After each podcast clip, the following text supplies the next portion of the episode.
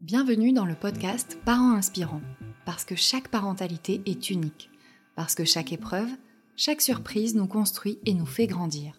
À chaque épisode, découvrez des histoires de parents, leurs aventures, leurs galères, leurs rêves, les événements qui ont un jour changé le cours de leur vie.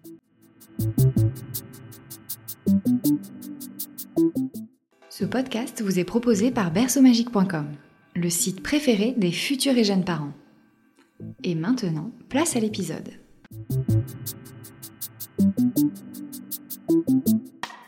Aujourd'hui, je vous propose d'écouter un récit très émouvant. Aline, maman de deux enfants, est passée par des abîmes de souffrances physiques et psychologiques avant de trouver sa mission de vie. Grossesse à risque, accouchement traumatique, dépression postpartum, ces épreuves ont fait d'elle une femme plus forte. Voici son histoire. Bonjour à tous, je suis Aline Goletto-Didier, euh, j'ai 37 ans et je suis aujourd'hui coach euh, postnatal et fondatrice de l'entreprise d'accompagnement euh, postpartum Matermorphose. Donc je suis également maman de deux enfants de bientôt 3 ans et de 4 ans et c'est via deux accouchements traumatiques euh, une dépression du postpartum, une grossesse euh, à haut risque, que je me suis passionnée pour la maternité euh, et que j'ai véritablement plongé dans, dans l'univers du, du postpartum et que j'ai découvert les, les, chiffres également assez, assez affligeants qui entourent le postpartum. donc, ce que je vous propose aujourd'hui, c'est de vous raconter justement mon histoire, de vous partager ce, bout de chemin et, aussi la manière dont il m'a fait grandir. Donc, euh, nous sommes en, en 2018. Euh, J'essaye d'avoir euh, euh, mon premier enfant avec, euh, avec euh, mon conjoint. bon, ça dure depuis quelques mois. du coup, on commence à se dire, ah, c'est long. on prend rendez-vous chez le gynécologue qui nous rassure complètement et qui nous dit, non, non, c'est complètement normal, il n'y a pas de problème. Et effectivement, dans la semaine, la semaine suivante, je tombe enceinte. Euh, et donc, c'est une grossesse qui va vraiment euh, très bien se passer. Euh, je fais beaucoup de sport, des randonnées. vraiment, sur le plan physique, c'est, c'est vraiment parfait. sur le plan émotionnel, c'est un peu plus challengeant. beaucoup d'émotivité, ce genre de choses, mais vraiment une, une, une, belle grossesse. Et en fait, une grossesse qui ne se termine pas parce que je dépasse le terme. un jour, deux jours, donc il y a une une première visite de contrôle euh, à faire. À l'époque, on, on, habitait sur Cannes. Euh, et donc, euh, c'est à la maternité de, Cannes que j'avais prévu de mettre au monde euh, mon fils. Et du coup, première, première visite de contrôle post-terme, la dame dit oh, ben, J'ai personne, je vais vous garder, on va vous déclencher. C'était le, tout début de, mes petites aventures. Là, je me dis Mais qu'est-ce qui se passe? Non, non, non, c'était pas prévu. On m'avait dit qu'on pouvait aller jusqu'à J4, J5. Euh, donc, donc, là, il n'y a pas le papa, il n'y a pas la valise de maternité. Donc, retour à la maison. Et là, en mode euh, randonnée, ménage, sport, euh, tout, tout, tout pour euh, faire arriver bébé. Ça fonctionne super. Le lendemain, vers 14 h début des contractions. Donc, on laisse passer quelques heures et puis on va tranquillement à la maternité avec le papa. Donc là, euh, ils, nous, mettent assez rapidement sur un, monitoring, euh, c'est-à-dire avec les petites euh, électrodes sur le ventre pour surveiller le rythme cardiaque du bébé parce qu'on a dépassé le terme et que voilà, par prudence, voilà, on, part comme ça. Or, nous, on avait préparé vraiment un accouchement physiologique, c'est-à-dire qu'on avait été suivi par une sage-femme sur la respiration, des exercices avec le ballon pour euh, éviter le plus possible la péridurale. Donc, j'avais fait un projet de naissance où j'avais demandé la salle nature. Et là, avec euh, le monitoring, euh, c'était pas possible. On restait, on restait déjà euh, bloqué euh, assis sur le lit parce que bah, avec des électrodes partout pour surveiller le rythme cardiaque du bébé, on peut rien faire. Donc les contractions commencent à s'intensifier, ça devient euh, ça devient long. on est arrivé à la maternité vers 17 heures, vers minuit elles deviennent vraiment fortes et donc à force de solliciter pour profiter de la baignoire ou faire des mouvements sur le ballon, etc., on nous, profite, on nous propose de, prendre le bain, qui est super. Donc, je vais pour me déshabiller et là, je perds les os. Donc, de retour sur le monito pour surveiller le rythme cardiaque du bébé, pas de bain, pas de ballon, toujours immobilisé. Et en fait, bah, ça va ça va rester comme ça, à tel point qu'avec la douleur, avec la perte des os, je vais quand même euh, accepter de prendre la péridurale euh, parce que le col ne s'ouvre pas du tout et, du coup, j'ai l'impression que le, travail n'avance pas. c'est un, peu plus calme avec la péridurale. On va ensuite euh, euh, bah, attendre, ça me semble très très long. À un moment, je dis au papa, bah, va te reposer. Et euh, à 6 heures du matin, j'ai toute une équipe médicale qui débarque dans ma chambre me disant, bah, on part en césarienne d'urgence. Et là, c'est l'effondrement pour moi parce que le mot n'a jamais été prononcé, ne serait-ce qu'une fois. les visites de la sage-femme étaient régulières, mais uniquement des visites de contrôle où je lui demandais bah, on en est où sur le sur l'ouverture du col et voilà. et du coup, c'est tout mon mon plan euh, d'accouchement et tout ce que, ce que j'avais prévu, tout un projet qui, qui s'effondre euh, avec, euh, avec cette césarienne qui est proposée. Donc, le papa revient en urgence, il, explique que c'est complètement contraire à, notre, à notre projet, qu'on n'a eu aucune opportunité de, de bouger, donner de la mobilité pour aider le bébé à, à descendre. Donc là, fait extraordinaire, il nous, il nous autorise à utiliser le ballon malgré la péridurale. Donc, j'ai mon conjoint qui m'aide et donc pendant euh, pendant, deux heures, je vais faire euh, du ballon, essayer, j'ai une mobilité très réduite, hein, mais en tout cas, essayer euh, au maximum de, faire descendre bébé, étant donné qu'il semble qu'il ne descend pas, vu que le col ne s'ouvre pas, et donc ça veut dire que sa tête, a, priori, n'appuie pas sur le col.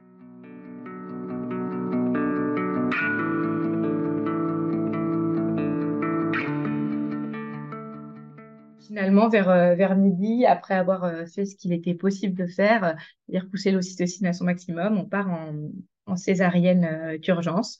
donc bon, bah, j'ai eu là, du coup, quelques heures pour me préparer, donc c'est moins, moins difficile, mais bon, ça reste quand même ça reste quand même une épreuve. Donc, on descend en césarienne d'urgence. le bébé né, enfin, ils sont en train d'écrire le bébé. Donc, je suis consciente. Hein, j'ai juste le, le, bas du corps qui est, qui est endormi.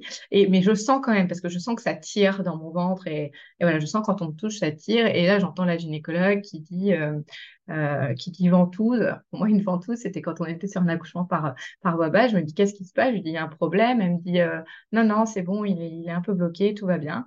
Donc voilà, césarienne d'urgence avec ventouse, tellement le bébé refusait de sortir. Donc là, on me le montre, je l'entends pleurer. C'est formidable d'entendre voilà, ce, ce, petit cri. on me le montre et je peux coller mon front euh, trois secondes euh, sur lui avant qu'il soit emmené. Et donc, on avait bien prévu avec le papa que c'est lui, du coup, qui ferait le pot à pot, qui quitterait pas le bébé, etc. Papa et bébé s'en vont, euh, je suis recousue, mis en salle de, de réveil. je demande toutes les 10-15 minutes quand est-ce que je peux remonter. et au bout des, des, deux heures, je deviens un peu plus insistante. On me dit qu'on a appelé le brancardier. Et du coup, j'ose plus demander. Et en fait, plus de plus de 30-40 minutes euh, plus tard, j'entends euh, les deux infirmières ou je sais pas qui, les, femmes qui sont là qui disent bah, Tu l'as appelé il y a combien de temps pour cardier Ah, mais c'est pas toi qui l'as appelé? Donc là, voilà, j'avais été oubliée dans la, dans la salle de réveil et ça faisait bientôt trois heures que j'étais là au lieu d'être avec, euh, avec mon fils. Donc, ça, ça à faire beaucoup de frustration. mais c'est bon, ça y est, le brancardier vient me chercher, je remonte, je suis très très heureuse de, prendre mon bébé dans mes bras. Donc il est déjà bien, bien nettoyé avec euh, son petit bonnet, etc. Donc, euh, je le mets euh, tout de suite en tété, il prend bien le sein. Donc, ça, c'est formidable. Et on commence du coup bah, à construire notre relation. on commence un allaitement qui durera, qui durera ouais, plus de huit mois. et tout se passe bien. mais quand on va, dès les premières nuits, on nous avait dit que les nuits pouvaient être compliquées, bébé qui pleure, etc. Et ensuite, on rentre à la maison avec ce bébé. Et en fait, ce qu'on a découvert, c'est que il y a un vrai contraste entre l'accouchement qui est très médicalisé, où on est vraiment assisté, pris en charge complètement, trop, à mon sens, et la grossesse qui est également très suivie, avec des échos, des prises de sang, etc. Et après, après, et après, il n'y a plus rien. À partir du moment où cliniquement, maman et bébé vont bien, moi, aucun problème sur ma, ma césarienne, donc j'ai pu rentrer même un peu plus tôt. Normalement, on sort, on sort à J plus 5. Dès J plus 4, on, demandait à sortir parce que je ne me plaisais pas spécialement à, la maternité et donc on peut rentrer tranquillement avec le bébé. Mais là, on découvre en fait, on découvre la vie avec un, petit bébé dont on apprend à, décoder euh, les pleurs et c'est dur au début. Euh, et nous, on a eu un bébé qui dormait très très peu. C'est-à-dire qu'en moyenne, un bébé devrait dormir environ 16 heures euh, par tranche de 24 heures au début. Nous, c'est à peine s'il dormait 8-10 heures et qui pleurait beaucoup et qu'on n'arrivait pas à calmer. Donc, on a fait plusieurs passages sur les urgences de, de, des maternités alentours, même de l'hôpital spécialisé à Nice, où les médecins étaient d'accord, les pédiatres étaient d'accord pour dire que le bébé était en souffrance, mais c'était a priori pas un RGO, donc reflux gastro-œsophagien, ce qui peut arriver sur les bébés. Donc on est rentré dans la case des fameuses coliques du nourrisson, un peu fourre-tout. Ça a duré quatre mois, mais ça a été extrêmement difficile à vivre à la fois pour le bébé, hein, qui souffrait et pour lequel on n'avait pas de, rien pour le soulager. Euh, on avait vu l'ostéo aussi euh, et pour nous. Donc, euh, donc voilà. Donc ces premières semaines, elles sont vraiment tentées de, moi d'une part qui qui n'arrive pas à faire le deuil de mon, de mon accouchement qui me semble volé. Donc, c'est vraiment les, termes que j'utilisais et que je ressentais.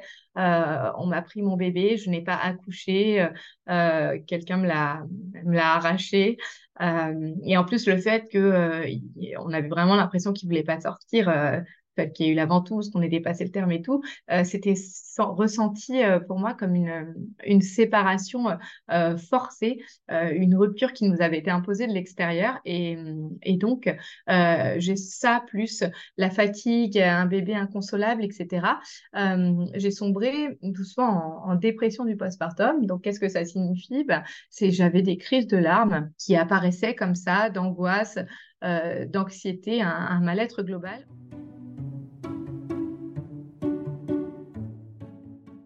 Début, bien entendu, je n'avais pas mis de mots. J'ai mis beaucoup de temps pour mettre les mots. Euh, et en fait, c'est quand j'ai commencé à aller mieux que j'ai dit, mais j'avais traversé une dépression du postpartum. Parce que euh, là encore, comme on voit personne, ma sage-femme, bah, je lui ai dit, oui, je suis fatiguée, je me sens pas très bien, c'est difficile, il dort pas beaucoup, il pleure. Bon, bah voilà, euh, mais il n'y a pas, il y a pas de, de, prise en charge. Donc, on m'avait quand même dit, comme j'avais une césarienne qui était, qui était pas voulue, j'avais demandé à faire un, rendez-vous avec la gynécologue qui, avait accouché euh, de, qui avait pratiqué la césarienne. Donc, elle m'avait bien expliqué qu'il n'y avait pas d'autre possibilité, que le bébé, en fait, s'était bloqué dans la hanche. Donc, ça, ça m'a fait du bien. Euh, on m'a proposé aussi une séance avec une psychologue à l'hôpital que j'ai faite. Mais en toute honnêteté, ça ça m'a pas du tout euh, aidé. Et, et, du coup, j'avais cette envie, en fait, de, d'avoir un autre bébé, mais juste pour accoucher. C'était vraiment très, très fort. Euh, ce sentiment d'avoir été privé de, de quelque chose euh, qui, était, euh, qui était puissant. Donc, euh, sinon, bon, ça, ça, se passe quand même bien. Hein. j'aime mon bébé, on s'occupe bien de lui. Je reprends le travail aussi parce que ça, on n'est pas préparé. Je m'étais dit pas à la fin du congé maternité, pas de problème, je reprendrai le travail. Ça a été dur, la reprise du travail. Le bébé, a, le jour de ses quatre mois, en tirant le congé maternité avec tous les congés possibles, le jour de ses quatre mois, il rentrait en crèche et bah, il était encore très petit, il pleurait encore beaucoup. et donc, je savais pas que j'appréhendais. Et voilà, le, retour de la charge mentale euh, d'un travail à temps plein. À l'époque, je travaillais sur Sophia Antipolis euh, pour le développement de, la Technopole. Très bon travail, très bonne équipe euh, et, un travail qui me passionnait. Il n'empêche que quand on devient maman, que le nombre d'heures de sommeil se compte sur les doigts d'une seule main toutes les nuits, plus bah, les horaires qui peuvent pas être ceux qu'on pratiquait avant, avant d'être enceinte et d'avoir un bébé, parce qu'il faut déposer bébé, aller le chercher, même si on, s'alterne avec papa. Donc euh, voilà, tout ça pour dire que la reprise du travail n'a pas aidé non plus euh, à aller mieux. Et en, en, vérité, ce qui, ce qui va euh, m'aider à aller mieux, donc c'est certes les mois qui passent et le bébé qui, qui commence à trouver un peu un rythme, mais surtout en fait le confinement qui est arrivé en mars, donc un peu avant les un an de, notre fils, et où là j'ai pu j'ai pu bah, relâcher la pression, profiter de lui. On avait passé les caps difficiles. Euh, et le voir euh, grandir, etc. Et ça, ça m'a vraiment euh, réconcilié sur, sur ma grossesse, en faire le deuil, prendre le temps de lire, de, de, partager, etc. Donc, ça fait vraiment beaucoup de bien.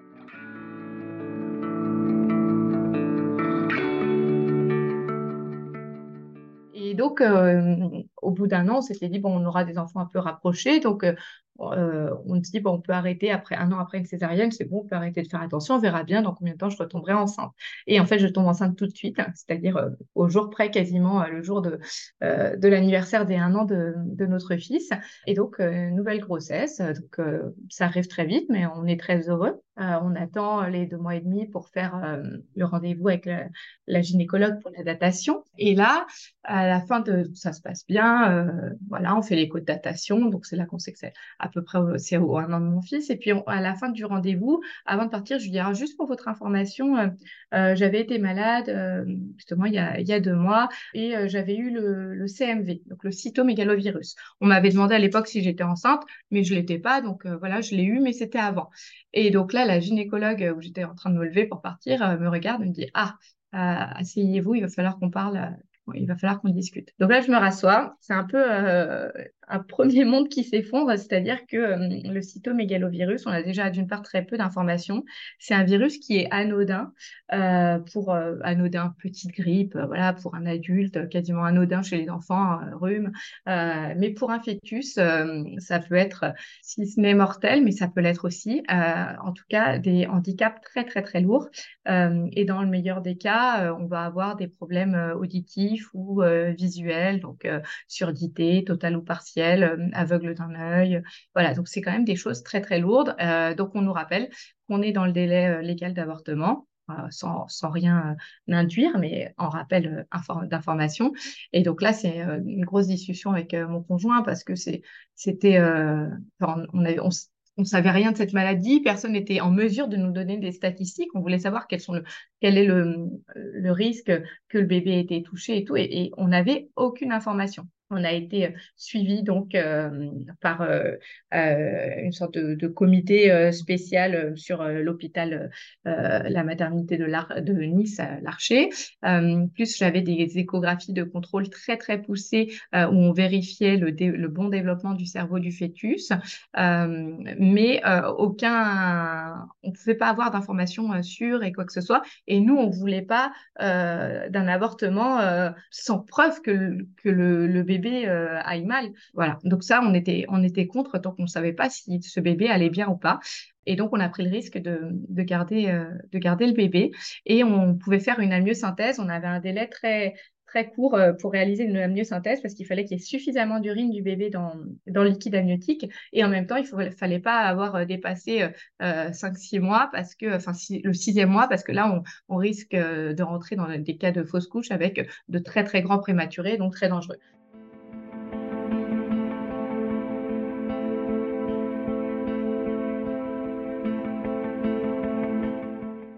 On est pile dans cette fenêtre de tir, on fait la myosynthèse et là, on découvre euh, quelques, une dizaine de jours après euh, que euh, le virus n'a pas passé la barrière placentaire, qu'il n'y a aucune trace dans le liquide amniotique. Et donc, c'est un soulagement immense. parce qu'on a passé bah, des soirées à pleurer, à stresser, à s'angoisser, d'être les parents d'un d'un enfant potentiellement handicapé. Et, euh, et donc là, c'est vraiment un, soulagement immense. Donc, euh, je, reprends le, rythme d'une grossesse apaisée. Euh, la fin de la grossesse se passe bien. J'ai été beaucoup moins active avec déjà un, premier bébé, mais voilà, ça se passe, ça se passe très bien. On fait le projet de naissance. J'ai pas envie de retourner accoucher à Cannes, donc cette fois-ci, on va à la maternité de, de Grasse pour espérer que mon projet de naissance soit davantage entendu. donc voilà, j'insiste sur un accouchement par voie basse, euh, mais je me prépare psychologiquement à accepter un accouchement euh, par, euh, par césarienne. Je me dis, OK, pas de problème, au pire, il y aura la césarienne. cette fois-ci, je suis, je suis prête, je sais que chaque accouchement est unique. en plus, j'ai déjà eu une césarienne, donc le risque est, est, plus fort sur un second accouchement. Donc euh, voilà, mais ça, va. L'accouchement est très long, plus de 20 heures, presque 24 heures de, contraction, mais j'arrive à, la mettre au monde par voie basse. Les sages-femmes avaient été très, très patientes et compréhensives, etc. Donc péridurale obligatoire, étant donné que j'avais une première césarienne et donc euh, pas de sale nature euh, pour moi. Mais en tout cas, euh, voilà, ça, ça, ça, se passe, ça se passe bien. J'arrive à la mettre au monde comme je voulais. J'ai fait doser la péridurale faiblement. Donc voilà, j'étais, vraiment contente. Donc là, quand on me dit c'est bon, vous pouvez l'attraper, donc je l'attrape pour la mettre sur mon ventre. Donc ça a été très très long hein, pour l'accouchement. Il y avait eu c'était long pour elle. Je vois qu'elle a une couleur un peu bizarre. Je me dis, bon, t'as pas vu ton premier bébé, euh, pendant les trois premières heures euh, de vie. Et euh, donc, c'est sans doute normal. Il y a trois femmes autour de toi, personne ne fait le moins de commentaires. Mais moi, dans mon instinct de maman, ça me, ça me choque. Je me demande même si papa va pas me dire, mais elle est métisse ou quoi? Vraiment, je, je, je, la trouve foncée, grise. Voilà. Mais voilà, je fais confiance. Je suis entourée. Euh, on me l'a mise sur moi. Donc voilà. Donc pareil, je m'étais préparée euh, natural breastfeeding. Donc j'attendais que le bébé rampe jusqu'à mon sein pour euh, l'allaitement et la petite ne bouge quasiment pas. Et je me dis, bon, bah, c'est peut-être un peu l'utopie qu'ils nous présente dans les livres, bébé actif au réveil pour aller téter et tout. Et elle bouge vraiment quasiment pas. Euh, je vois qu'elle a du noir qui, dans le nez, la bouche. Donc là, je, le signale quand même à, sa femme, la puricultrice qui est à côté. Je dis, excusez-moi, elle a du noir, vous êtes sûre, c'est normal? Euh, Oui, oui, c'est rien. Elle prend un mouchoir euh, que j'avais trouvé très rêche. Vous voyez, les petites anecdotes qui m'ont qui m'ont marqué, mais un truc euh, comme un sopalin. Et elle lui essuie sa petite bouille toute, toute neuve de bébé qui vient de sortir avec ça, en me disant, c'est rien. Bon, bébé ne t'aide pas. Euh, mais je veux pas jouer la maman angoissée et tout. Donc je me dis, allez, ça suffit, tu l'as contre toi, tu l'as eu par voix basse comme tu voulais, euh, reposez-vous, ça va aller. À la fin des, on arrive presque aux deux heures de, peau à peau et, et toujours, elle, elle, elle bouge quasiment pas. Donc je la force un peu, je lui mets quasiment le téton dans la bouche. Elle, là, elle tétouille un peu le téton pendant quelques minutes, puis euh, elle s'arrête comme fatiguée. Bon, j'essaye de ne pas stresser, mais quand il l'emmène pour aller dans la salle d'à côté pour vérifier que tout va bien, je, je, je veux aller avec elle euh, parce que je, voilà, je sens qu'il y a un truc. Et on me dit non, non, vous n'avez pas le droit de vous lever. Donc j'attends. Et là, euh, une minute après qu'il soit rentré dans la salle à côté, euh, j'entends un gros silence et l'appel d'urgence dans l'interphone pour, pour le pédiatre. En fait, elle était à 57 de saturation, c'est-à-dire qu'elle respirait quasiment pas. Et ils s'en s'en sont pas aperçus. Donc, euh, elle aurait pu mourir là sur, sur moi pendant les, les, les deux heures de peau à peau. voilà, c'est encore une expérience qui reste vraiment lourde de se dire j'aurais pu perdre mon bébé. En plus, après le, après le, parcours de, de, cette grossesse, euh, ça a été pour moi, de toute ma vie, le, le pire moment de ma vie, véritablement.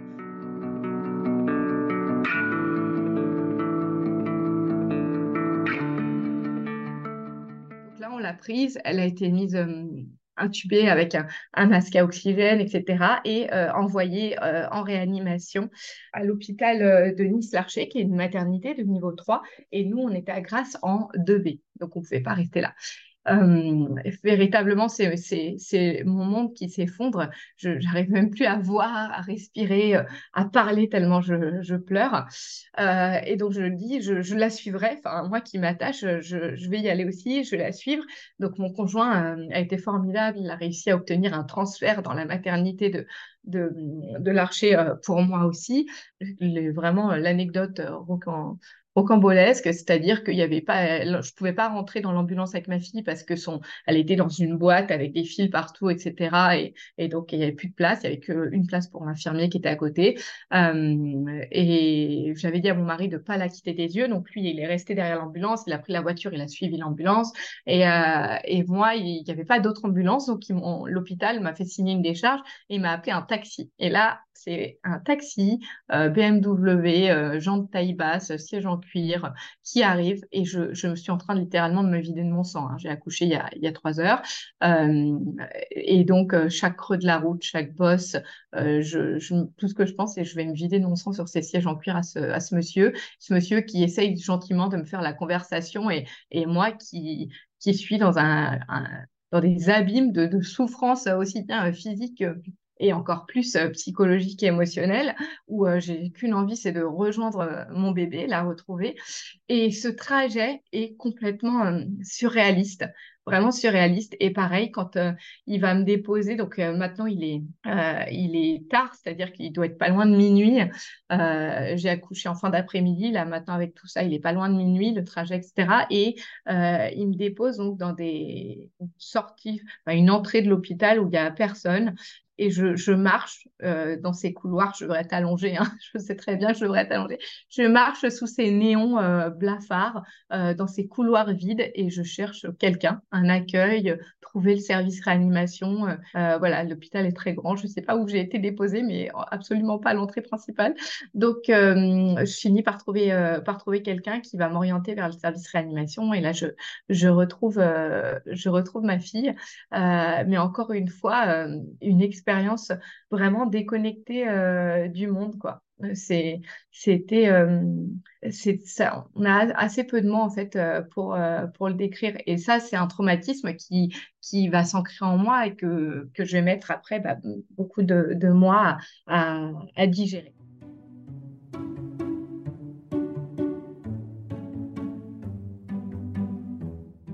Donc, la réanimation, au début, bah, c'est inquiétant parce que euh, la, dame qui nous accueille, voilà, à presque minuit, donc euh, je lui demande est-ce que je vais quand même pouvoir euh, l'allaiter J'y tenais et elle me répond assez froidement, même si ma question était peut-être pas opportune. là, votre fille, elle entre la vie et la mort, donc le sujet c'est pas de l'allaiter. Super. C'est vraiment très agréable. Donc, euh, donc là, je la vois, elle a des petits fils, euh, des petits fils partout. Euh, elle est intubée et, et c'est vrai que c'est très difficile, quoi. On a beaucoup de chance parce que le, donc là, je, je dois la laisser aussi. C'est ça qui a été très dur. Donc, je dois, je dois monter dans ma, dans ma chambre. Heureusement qu'elle est dans le même hôpital. Donc, je, je monte à la chambre et je, et je suis redescendue ensuite dès que j'ai pu le lendemain matin. Et le lendemain matin, on a eu de la chance. On a eu des, euh, sages-femmes ou puéricultrices, pédiatres qui étaient euh, très très bien et euh, qui nous a dit oui bien sûr il faut faire le pot à pot. Si vous arrivez à, à l'allaiter malgré le masque à oxygène enfin malgré les fils qui lui rentrent dans le nez etc allez-y ça va lui faire du bien. Et donc j'ai pu commencer un petit peu à la mettre au sein. Et en fait c'est extraordinaire parce que rien qu'avec le pot à pot on voyait sa saturation donc ce taux d'oxygénation qui remontait juste de quelques points comme ça juste en la mettant en peau à peau.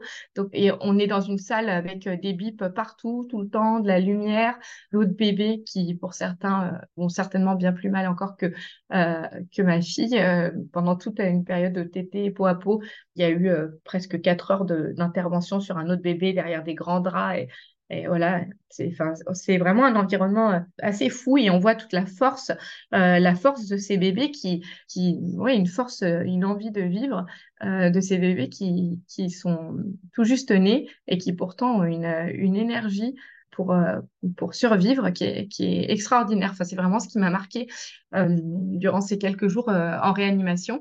Donc là encore, personne ne veut s'avancer. On ne vous dit pas quand, quand vous sortez, mais un matin, quand on est descendu, au bout de bah, le deuxième jour, quand on est descendu, on lui avait retiré le, les fils où elle était complètement intubée et le masque à oxygène, etc. Et du coup, on nous a dit en milieu d'après-midi qu'elle allait pouvoir sortir. Et donc, on allait de nouveau être transféré à la maternité de grâce en service néodate.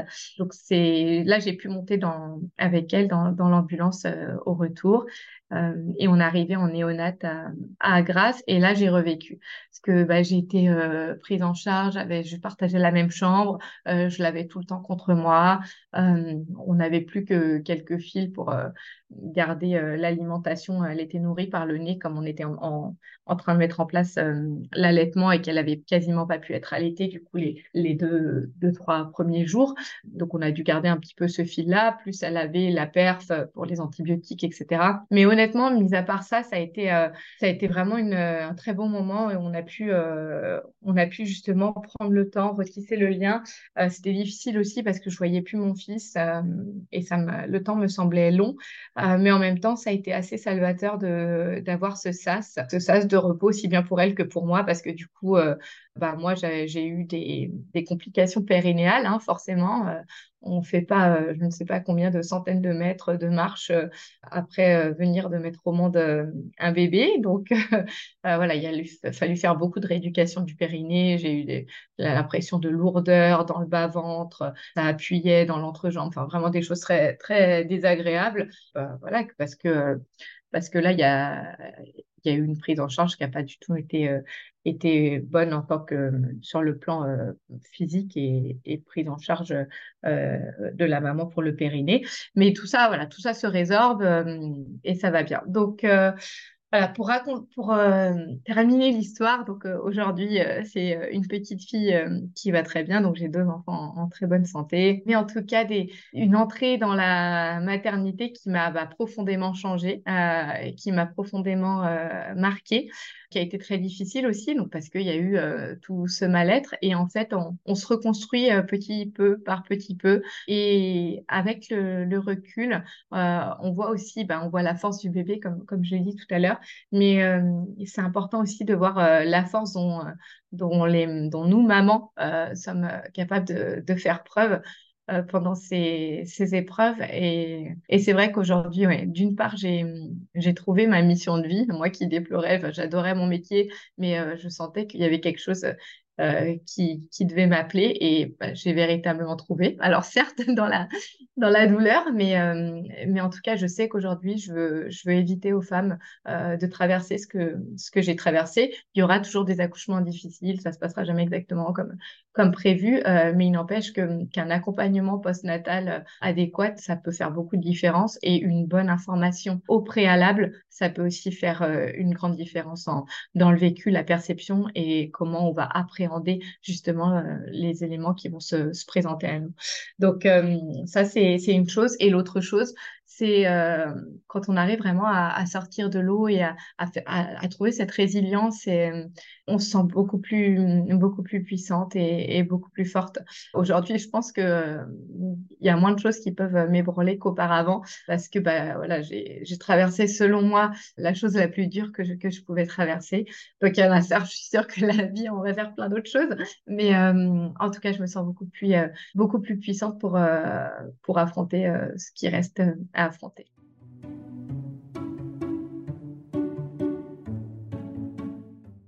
Je dirais que j'ai tiré euh, trois, trois, grandes leçons de, de toutes ces épreuves. Euh, la première, c'est vraiment, on le dira jamais assez, chaque grossesse, chaque accouchement et chaque couple euh, bébé-maman est unique. Donc, euh, il ne peut pas y avoir de comparaison, même si on nous a raconté des histoires, etc. Et euh, il faut être en mesure de, lâcher aussi les attentes par rapport à des fantasmes et des envies. Donc, avoir des projets d'accouchement, etc., c'est très bien, mais être en mesure de, lâcher et de prendre cette situation nouvelle, de l'apprivoiser, c'est, le plus important. Donc, ça fait le lien avec ce que je disais aussi tout à l'heure.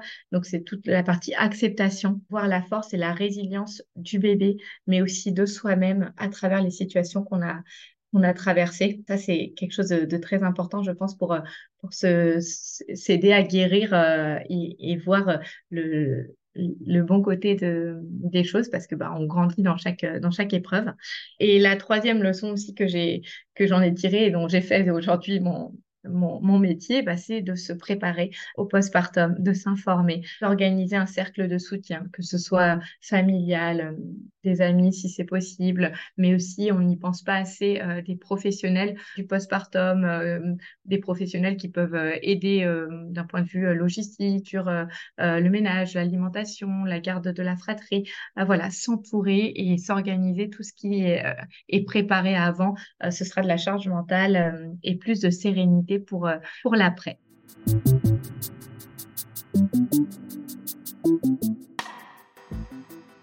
Voilà, l'épisode touche à sa fin. Si vous l'avez aimé, n'hésitez pas à mettre des étoiles et des commentaires. Merci d'avance pour votre soutien. Et si vous aussi, vous souhaitez partager votre récit, écrivez-nous à contact at parent-inspirant.com. Nous avons hâte de vous lire. Ce podcast est produit par berceaumagique.com, le site coup de cœur pour tous les cadeaux de bébé. À très vite pour un prochain épisode.